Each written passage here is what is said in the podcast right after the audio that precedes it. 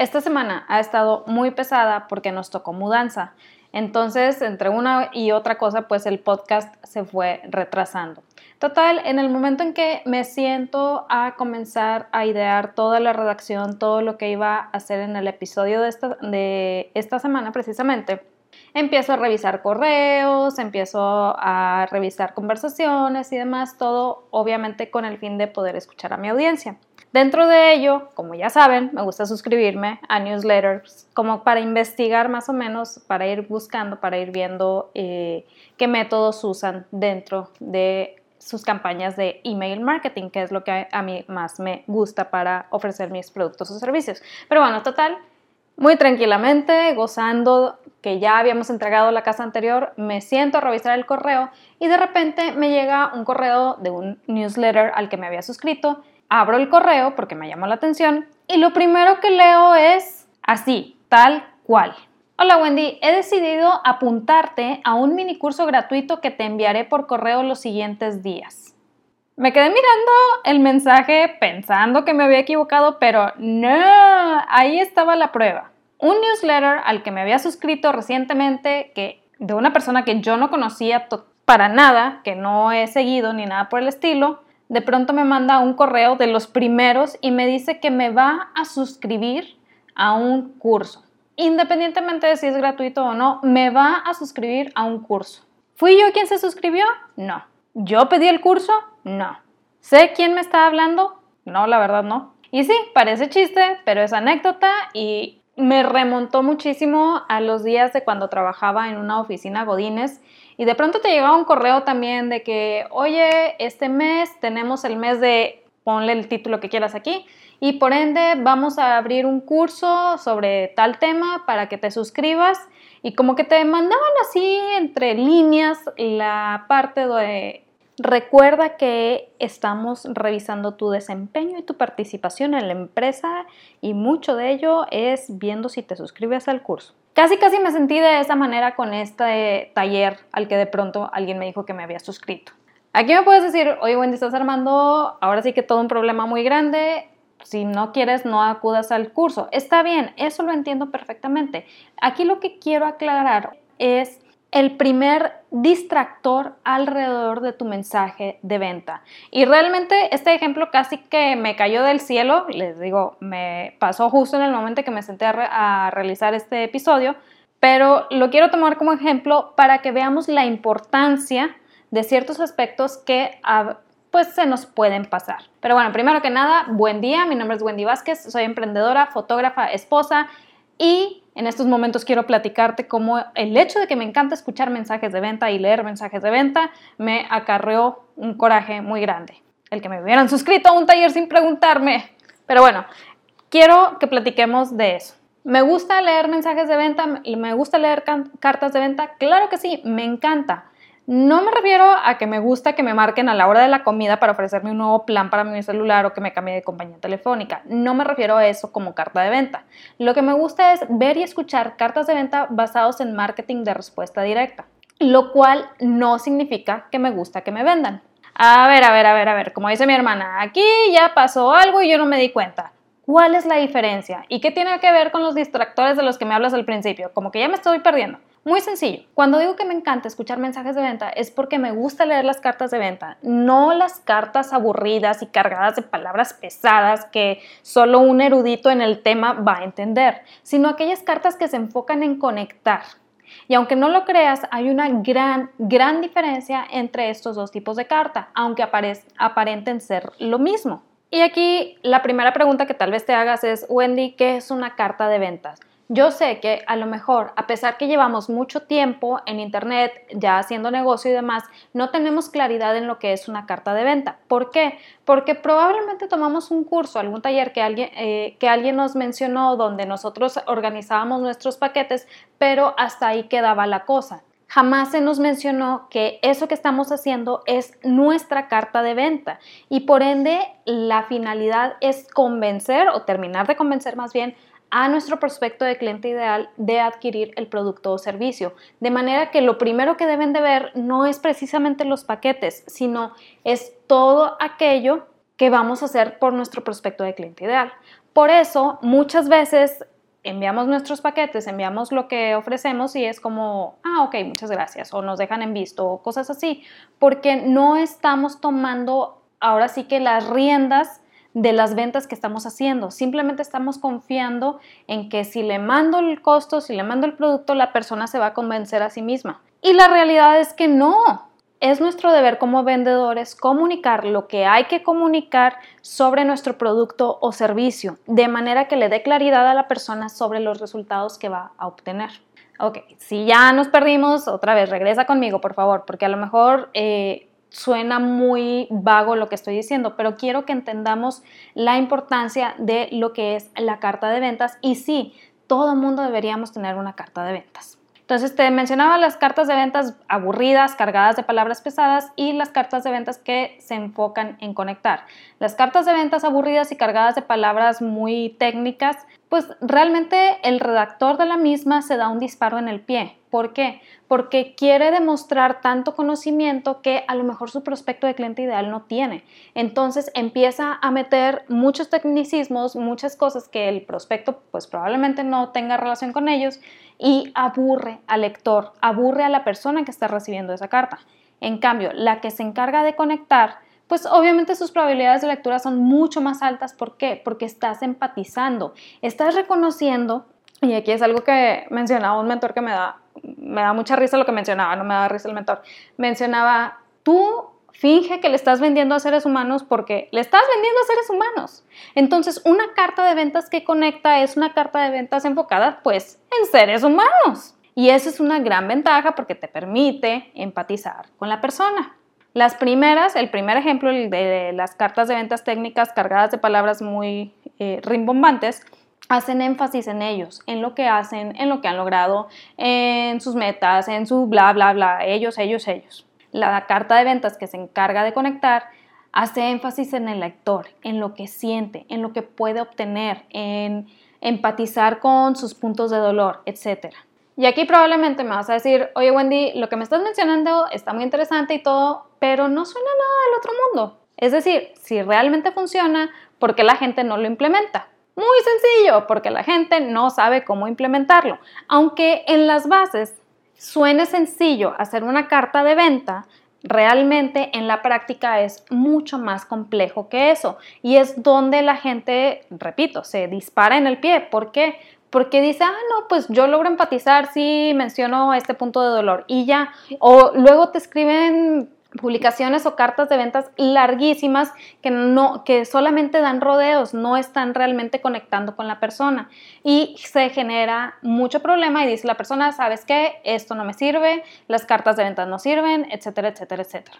Entonces, yo sé que suena sencillo en palabras, pero en la práctica tenemos que entender varios puntos. Y aquí es donde me dices, Wendy, ¿qué tiene que ver con tus talleres obligados de los que me comentabas al principio y cuál es el distractor que mencionabas. Bueno, total, cuando me pareció que me inscribieron a este taller gratis, mi molestia natural fue no entrar a la liga, ignorar los correos que me iba a mandar. ¿Por qué? Porque me estás diciendo que me suscribiste a un taller. Pero, pero, mis ganas de ver el método de venta me hicieron entrar. Entro a la liga y lo primero que veo, soy fulanito de tal, vivo en no sé dónde, estoy casado, tengo tantos hijos y yo, yo, yo, yo, yo, yo, yo, yo, yo, como media página de yo, yo, yo, yo, yo. Sigo leyendo y es como, ok, vamos a ver. Ya después como que te suelta puntos importantes y dices, vale la pena lo que está diciendo, la información es valiosa, pero hay tantos distractores en su mensaje de venta que si no hubiera sido por mis ganas de analizar ese mensaje, no hubiera llegado hasta ese punto. Y no es porque estuviera enojada con fulanito. Sin embargo, no me llamó la atención desde el momento en que me apareció el mensaje de te inscribí a. Mi interior se reveló, recordándome esas viejas prácticas de mi antiguo lugar de trabajo de oficina. Entonces, si te fijas, aquí estamos hablando del primer distractor que evita que tu prospecto de cliente ideal conecte con tu mensaje. Ese distractor es el que nosotros mismos ponemos en nuestro mensaje de venta. Cuando nosotros estamos escribiendo nuestro mensaje de venta, pensamos, ¡ah, qué increíble! Vamos a poner sobre nuestro producto, vamos a adornar con palabras nuestro producto o servicio de mil maneras y decimos, está perfecto. Por ejemplo, masajes relajantes 2 por 1 Agendas personalizadas. Ten la agenda de tus sueños. Oye, tienes que ser alguien súper organizado para soñar con una agenda, pero bueno. Y sí, sí los conozco. Otro ejemplo. Vendo suéter tejido a mano, nuevo, envíos a todo el país. Y ahí queda nuestro mensaje de ventas.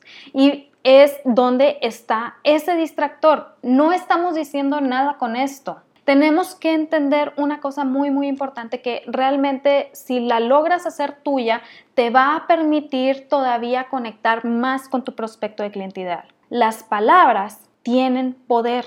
Las palabras atraen o repelen.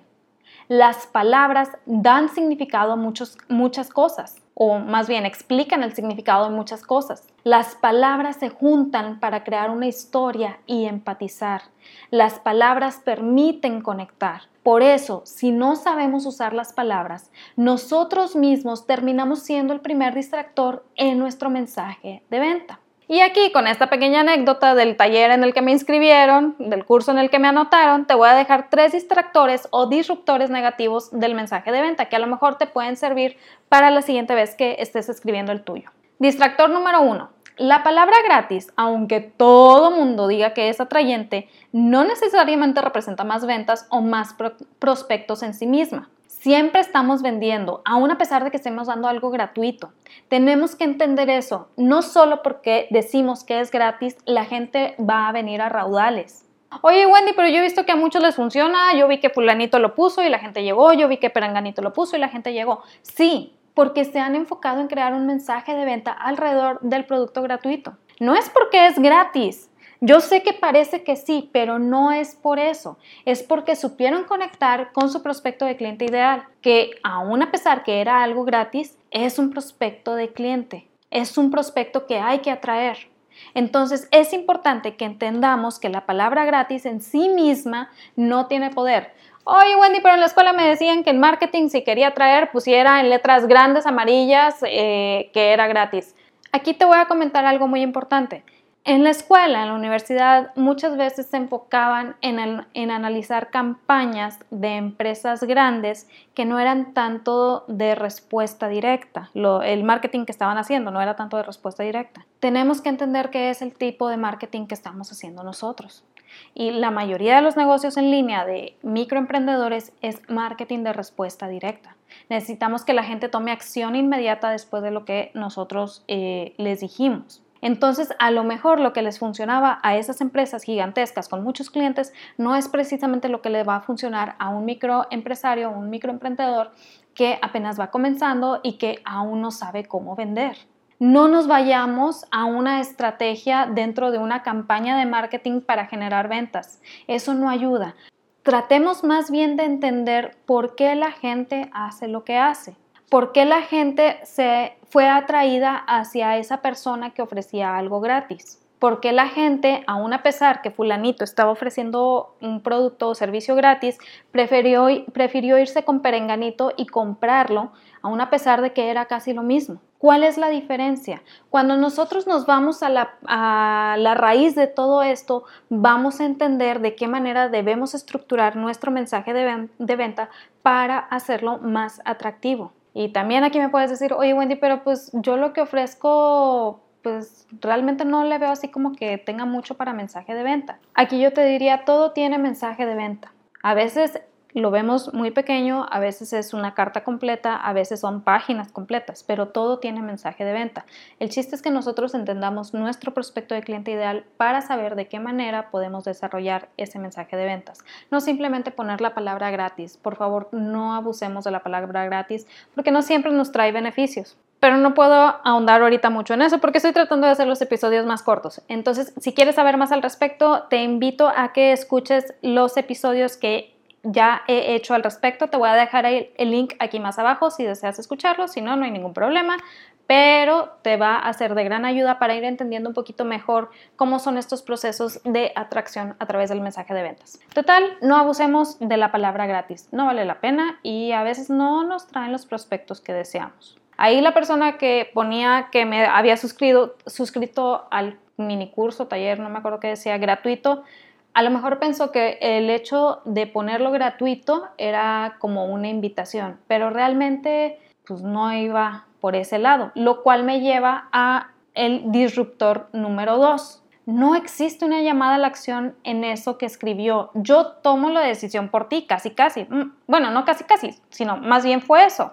La persona dijo, yo tomo la decisión por esta persona que se suscribió a mi lista de correos, tomo la acción por ella y pues en el marketing de respuesta directa no debe de suceder eso. ¿Qué le estás dejando a la persona? La persona siempre, siempre debe de tomar la decisión. Inscribirse a algo implica compromiso. No es lo que me estás dando, sino el cómo lo estás haciendo. Decía mi papá, en el pedir está el dar. Si tú me dices, oye, te voy a regalar esta información a través de una serie de correos, para mí es como padrísimo, me interesa lo que me vas a decir. Oye, te invito a que descubras esto a través de esta serie de correos que te voy a mandar. Excelente, sí, claro que sí. Y ya decido yo si entro o no entro, si tengo el tiempo, si no tengo el tiempo, etcétera, etcétera.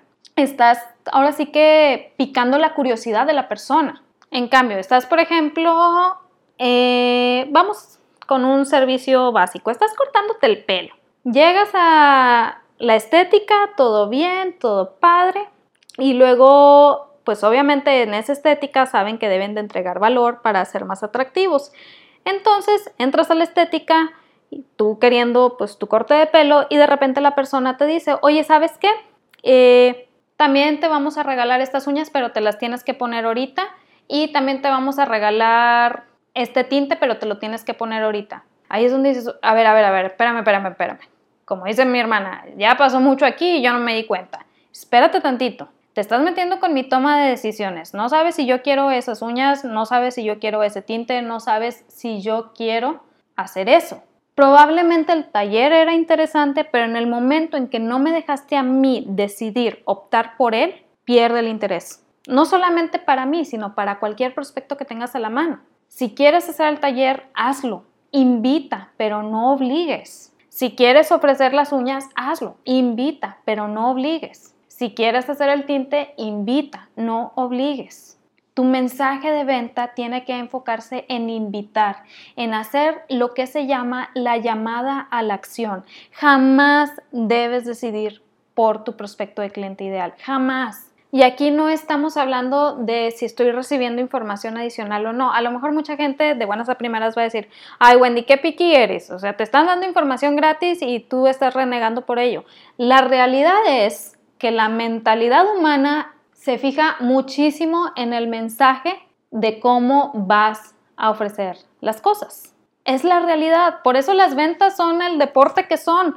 Por eso las ventas son a veces lo más complejo del mundo o a veces lo más fácil del mundo. Porque todo depende de cómo estemos dando ese mensaje. Lo que te decía ahorita. Si tú me dices, oye, te invito a, te voy a regalar esta información, te dejo aquí los links por si deseas escucharlo. O, ah, bueno, yo puedo tomar la decisión, yo veo si sí, yo veo si no. Incluso puedes decir, te recuerdo que está el taller ahí disponible, no se te olvide bla, bla, bla, bla.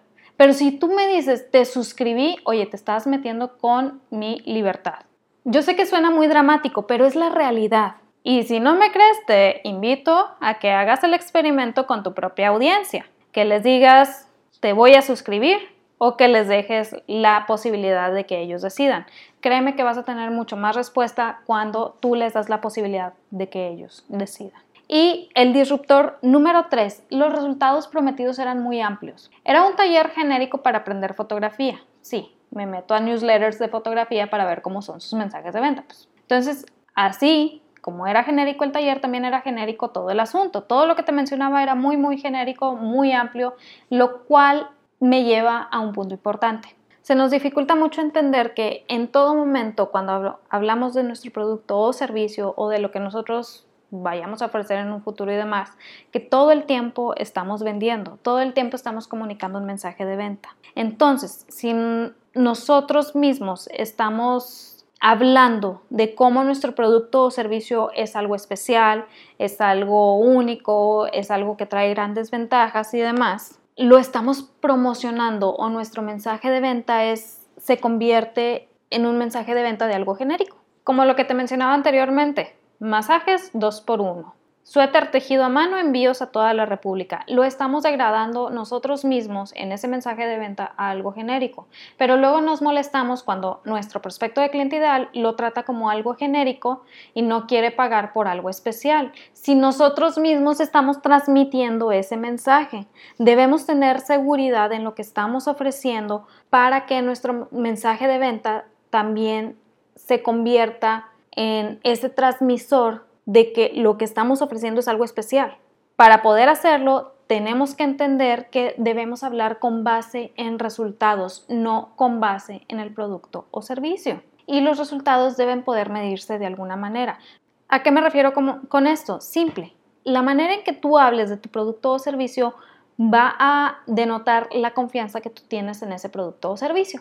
Por ejemplo, si la persona que está ofreciendo los masajes simplemente está ofreciendo masajes, está ofreciendo algo genérico. Pero si la persona dice una hora de disfrute, una hora de relajación, una hora en donde tu cuerpo va, va a desconocer lo que es la atención, oye, ya estamos hablando de algo más, ya estamos hablando así como que me interesa eso que, que está ofreciendo. Pero el problema es que tenemos miedo de dar ese mensaje de venta, porque es un mensaje de venta que nos compromete a cumplir y que no siempre sabemos si vamos a poder cumplir. ¿Por qué no sabemos si vamos a poder cumplir?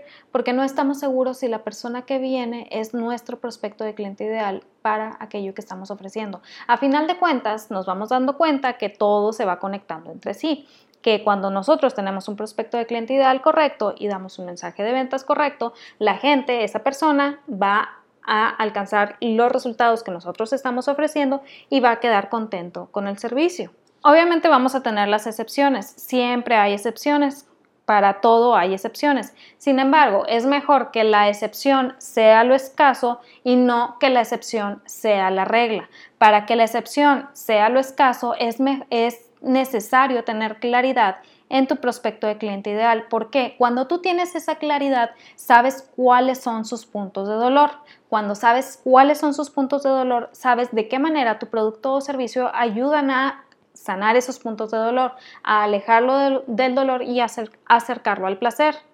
Y cuando tienes claridad en eso, ofreces tu producto o servicio, la persona lo adquiere, entonces vas a poder alcanzar los resultados que tú le estás prometiendo. Volvemos a los masajes. Si tú estás definiendo tu prospecto de cliente ideal como una persona, bueno, una mujer es oficinista, es mamá, hace años que no ha podido hacer ejercicio porque el tiempo nada más no le da, está cansada. El hecho de estar frente a la computadora todo el día hace que la espalda ya le empiece a molestar y sienta así como que dolores en, en la parte baja de la espalda, que el cuello ya le truene muy seguido y pues se siente incómoda con su propia espalda. Todo tu mensaje de venta está alrededor de esta persona que es oficinista, que es mamá, que no tiene tiempo de hacer ejercicio. Y de repente, por algún azar del destino, de esos extraños, de esas excepciones que te platico, te llega una mujer que a lo mejor también es mamá, pero hace ejercicio casi que por religión, es buenísima, tiene una condición física estupenda, tiene una alimentación increíble, tiene tiempo para cuidarse. Obviamente los resultados que tú le estás ofreciendo a la persona que es oficinista, que no, hace actividad física, son de cierta manera. Entonces te llega esta otra persona y ahí tú tienes que ver si aquello que tú estás ofreciendo es también para esta otra persona. No la descartes, simplemente si aquello que tú estás ofreciendo le va a ayudar a alcanzar esos resultados que tú estás prometiendo. Por ejemplo, si tú estás en tu mensaje de venta prometiendo que vas a quitarle el dolor de espalda y te llega esta otra persona que no tiene dolor de espalda, pues a lo mejor no va a alcanzar esos resultados que te pueden ayudar. Pero si la persona está consciente que como no tiene dolor de espalda, pues no le vas a quitar el dolor de espalda, sino que nada más quiere un masaje relajante, está bien, o sea, puedes cumplir esa expectativa, puedes alcanzar esos resultados. El chiste es entender los puntos de dolor y que tu producto o servicio ayuden a alcanzar esos puntos de dolor, pero no, no es basándote en cambiar tu producto o servicio. Pero bueno, Aquí el punto es, tenemos que hablar en resultados más específicos, resultados que está buscando nuestro prospecto de cliente ideal, no irnos a lo amplio. He visto muchos lugares eh, en donde te dicen aprende fotografía. ¿Qué es aprender fotografía? Conozco gente que lleva 20 años en el ramo que realmente ha generado miles y miles de dólares eh, con sus sesiones fotográficas y, y se siguen preparando, porque el aprender fotografía es algo tan amplio que nunca terminas de estudiarlo. Entonces, cuando tú dices, ah, eh, te enseño fotografía, oye, no estás prometiendo absolutamente nada. Esas son promesas de humo. Pero si dices, oye, te enseño a entender el triángulo de exposición de manera que puedas notar la diferencia y la mejora en tu fotografía, eso es más específico. Ya hay algo que puedas medir. Ya la persona va a entender de qué manera va a mejorar y le va a ayudar aquello que tú estás ofreciendo. Si tú dices, ofrezco masajes relajantes, ¿a quién, vas ¿a quién le estás ofreciendo? ¿A quién vas a relajar?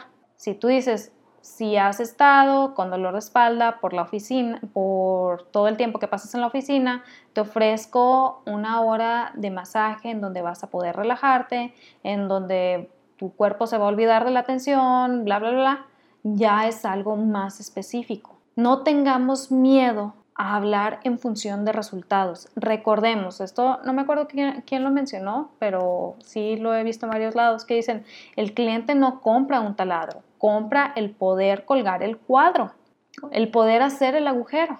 Tenemos que hablar en función de resultados.